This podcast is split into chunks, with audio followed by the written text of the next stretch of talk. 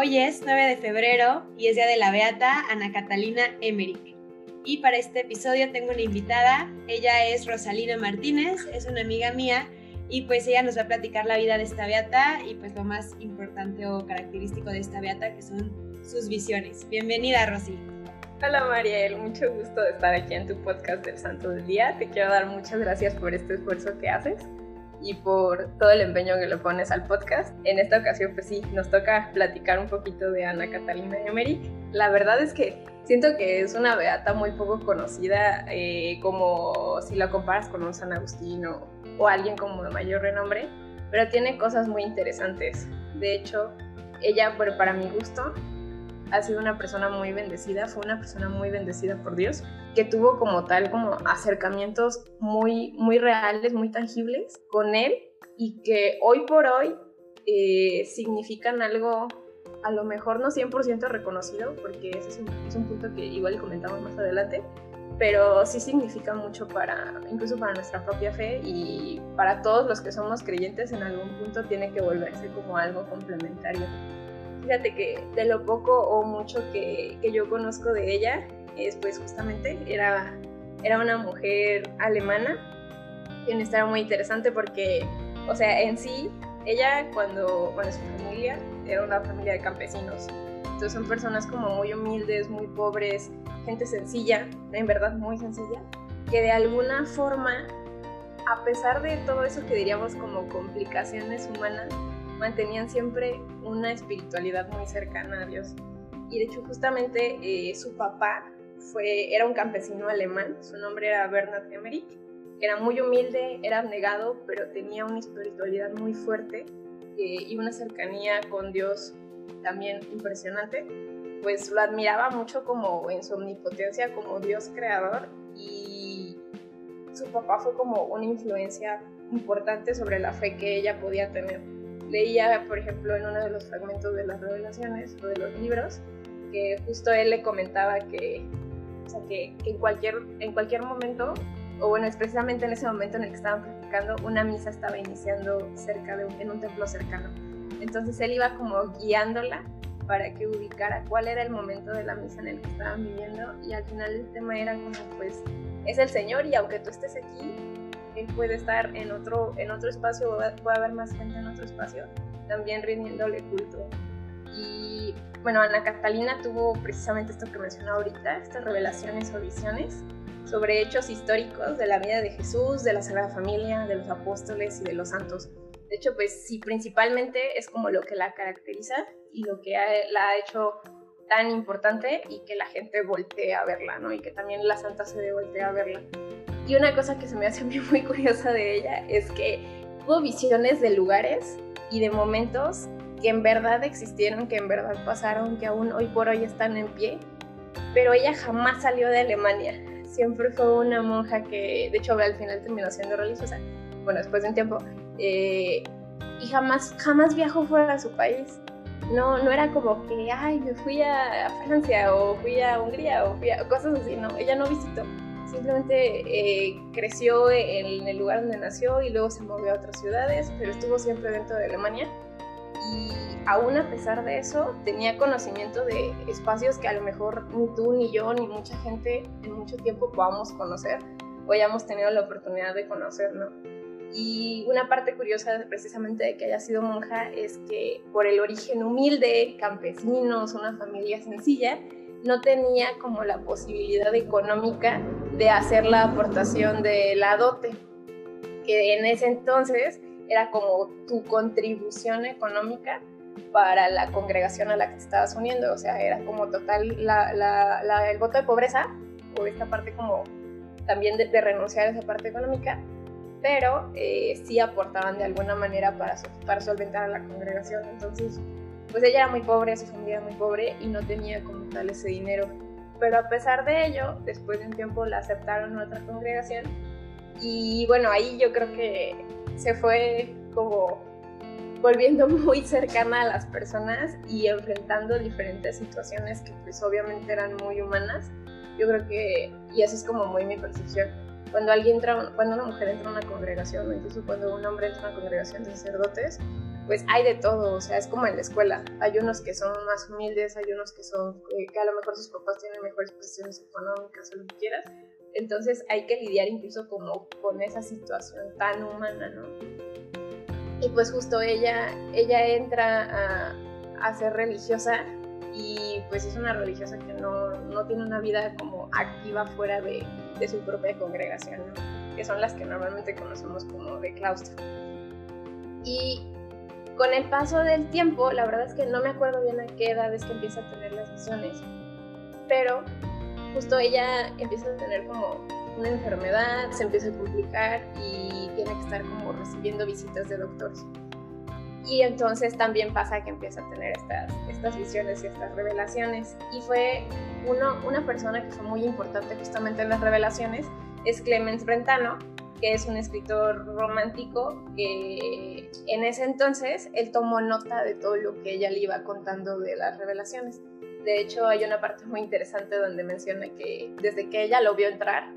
a, su habitación para, pues, para conocerla, le dijo que él era el elegido de, Dios para ayudarla a cumplir su misión de transmitir las revelaciones. Y una parte que a mí se me hace como muy impactante de él es que mencionan que después de haber estado en tanto tiempo en contacto con Catalina, él se convirtió al catolicismo. O sea, al estar viendo cómo, cómo ella lo vivía, cómo ella lo recibía, las visiones que Dios le regalaba y lo que él tenía que ir descubriendo, yo creo que también, o sea, como que su alma fue el impacto y fue como ese llamado y, y ese sentirse atraído por ese convencimiento que tenía Catalina. Igual de estas personas que se acercaban con ella, estaba su doctor que se llamaba Franz Wessner y llevaba, él en su caso llevaba un diario de cada encuentro que tenía con ella. No era como tal todas las visiones, pero sí de lo poco o mucho que ella le fuera contando. Entonces como que existen eh, personas que fueron redactando, que fueron compilando la información que ella podía compartir y lo que ella estaba viviendo, ¿no? Entonces como que al ser una persona muy humilde, con un origen tan sencillo, con una situación en la que dices como pues es complicada, pudo también a través de eso impactar a muchos, a muchos corazones y a muchas personas. Y, o sea, yo creo que también todo eso llevaba como, dice un amigo mío, que todo gran poder lleva una gran responsabilidad, yo creo que le gustan mucho las películas. Eh, y ella pues obviamente llevaba una gran responsabilidad de tener estos regalos de Dios, ¿no? Y a pesar de que, de que ella recibía como esas bendiciones eh, al tener esas revelaciones, eh, hubo un momento en el que ella, ella describe que en una conversación que tuvo con Dios le dijo como, en verdad deja de concederme estas visiones, o sea, como hasta ahí, ¿no? Y justamente fue por eso, porque era mucha responsabilidad, porque ella sabía que si se las daba no era nada más por el, el puro regalo de tenlo, te lo doy, sino porque significaba que ella tenía que hacer algo con eso. Entonces menciona que nuestro Señor le dijo como, no, o sea, yo te estoy dando estas visiones, yo te estoy dando estas revelaciones, porque no son para ti, sino que es una consigna que tienes que yo te doy para comunicarlas a otras personas. Entonces como que se me hace muy impactante como a pesar de que Dios le dio estos regalos tan impresionantes, ella en toda su, en su parte como más humana, dice como, no, a ver, espérate, es que estás, esto está haciendo mucho. Y, y de todos modos, como con Jonás, el Señor es como, una parte es lo que tú quieras, como desde esa tu posición y desde esa libertad, pero yo te pido que, que hagas esto otro. Y incluso, e incluso más bien, eh, dentro de la misma libertad de Catalina, bien pudo haber como, creo yo, detenido todo lo de la redacción, dicho como, ¿sabes qué? O sea, yo hasta aquí, dentro de todo esa, ese poder de decisión. Pero ella hace esa renuncia al, al es que yo no quiero por hacer realmente la, la voluntad de Dios. Y, y, yo creo que también eso es como un regalo muy bello de parte de ella para todos nosotros que, que podamos, que podemos escuchar las revelaciones y que podemos eh, conocer las historias, porque pues al final eh, lo dejó para, para que todos los demás lo conozcamos. Pues yo sé que Catalina empezó con, con sus visiones muy chiquita, a los cuatro años, y que ella, o sea, mientras iba creciendo, se dio cuenta de que era diferente, porque ella creció creyendo que era normal tener visiones, hablar con los ángeles, eh, yo no conocía mucho de la, de la vida de, de, esta beata, ni siquiera sabía que había sido religiosa, lo suponía, pero yo sí, yo sí leí un libro sobre unas visiones que tuvo sobre la pasión de, de Jesucristo, ¿no? También conozco gente que han leído pues de la Navidad, del, bueno, del nacimiento,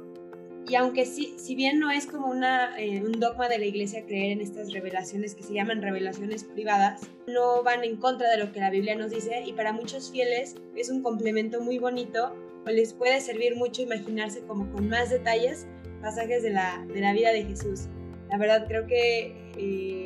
pues creo que se han hecho bien sus, sus visiones, no todo el mundo es muy,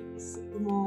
no es su forma de meditar tal vez, pero muchos son así entonces, la verdad está muy interesante y más que ella ha sido la persona a la que, bueno, según lo que ella relata, Jesús le dijo que es la persona que más visiones ha tenido y revelaciones. Y que también es una parte bien interesante, como lo dices, o sea, no es, no forma parte del magisterio de la iglesia, no sustituye nada de lo que se diga en la Biblia, más bien es eso, ¿no? Lo complementario,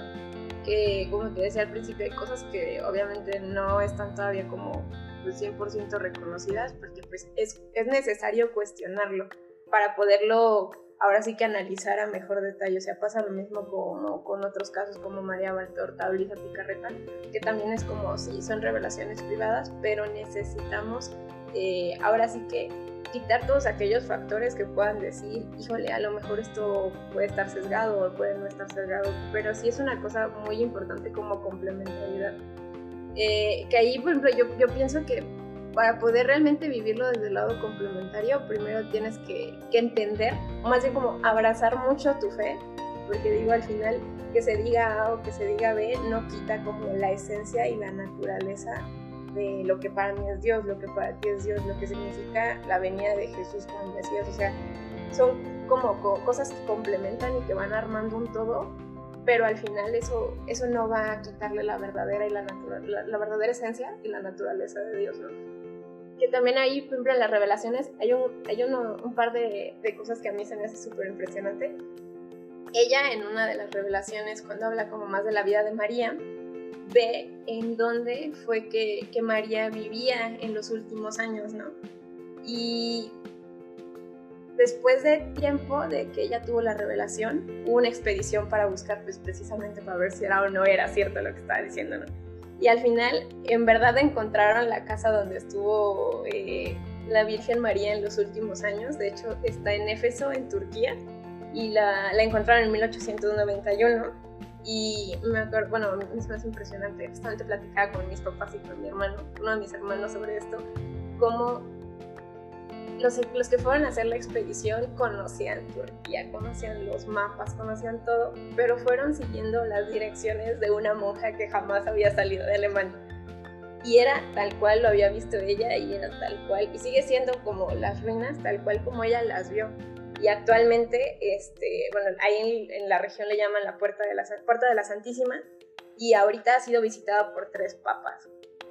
y, actualmente está como, creo que sí está como considerado un lugar mariano, pero a mí se me hace impactante cómo ella tiene visiones de hechos históricos de lugares que son, o sea, son 100% reales, no fake, o sea, están ahí. Y, y dices como,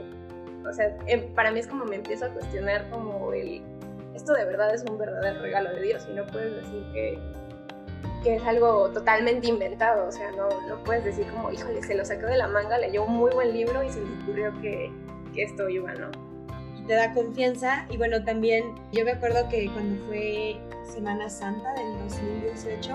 ahí leí su relato sobre la, la pasión de nuestro Señor Jesucristo y bueno, o sea, no, no sé si sucedió así o no, pero creo que te hace sentir muy cercano, porque, eh, bueno, en la Biblia y la tradición está todo lo que necesitamos para ser católicos, pero tal vez para las personas más visuales que pueden leer estas narraciones y, sentirse ahí, sentirse parte de, o, darse una idea más cercana. Y, y, me acuerdo que a mí se me, me impactó mucho y dije, pues sí es todo lo que sufrió Jesús por nosotros. Entonces, creo que nos puede ayudar en nuestra espiritualidad. Y, y pues nada, Rosy, te agradezco mucho por compartirnos la historia de esta beata, eh, que la verdad pues como muchas otras se conoce más por, su, por sus visiones que por su historia, pero creo que su vida tan sencilla, su vida pues eh, con tanta obediencia, con tanta humildad, pues nos deben de, de inspirar. Sí, totalmente. Y de hecho ya yo creo que no es la única que se ha sentido tocada, porque precisamente otro de los como fun facts que había es que Mel Gibson leyó algunas partes precisamente de, la amarga pasión de Cristo que ella escribió en sus revelaciones y tomó ciertos fragmentos para poder hacer el guion. Yo creo que eso ha sido como mucho impacto, una película de la pasión de Cristo que impactó tanto en general el mundo y yo creo que también ahí pues a nosotros nos deja, a mí me deja personalmente la tarea de, de conocer un poquito más sobre ella, de conocer más sobre las revelaciones y así como como verlo como un complemento, como una forma también de estar más cerca. Y muchas gracias a ti, Mariel. No, gracias a ti. Y pues, Beata Ana Catalina Emmerich ruega por nosotros.